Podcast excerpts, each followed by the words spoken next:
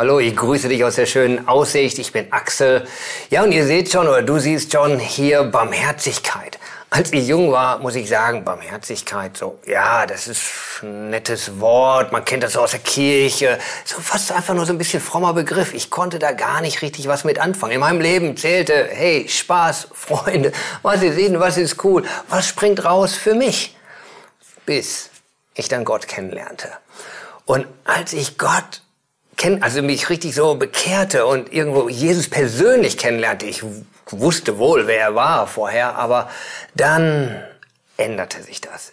Ein neuer Charakterzug kam in mein Leben.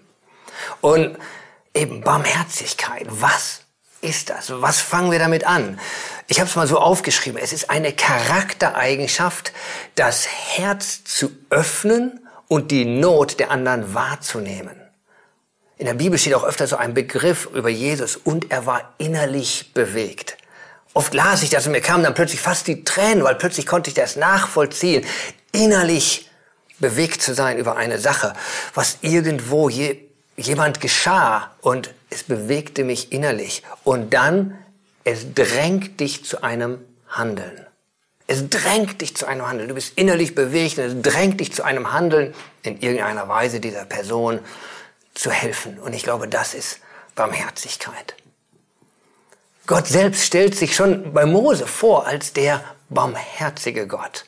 Und es zieht sich durch die Bibel und dann in den Psalmen lesen wir es gleich den exakt gleichen Vers zweimal, einmal im Psalm 103 und einmal im Psalm 145, jeweils Vers 8.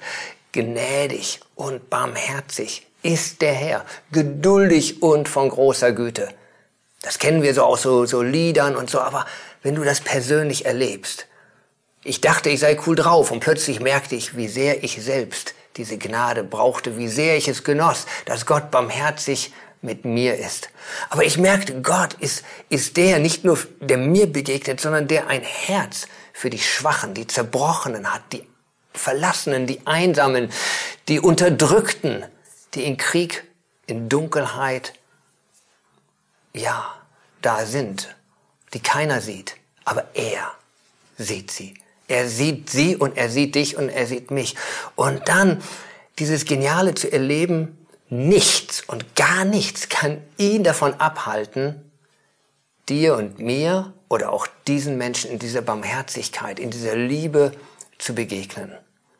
Und so wie ich oder vielleicht ich hoffe auch du diese Barmherzigkeit empfangen hast, das hat dann irgendwie doch auch eine, eine Konsequenz für uns. Und zwar eine organische, ein, ein inneres verändert werden, dass wir auch barmherzig sein wollen.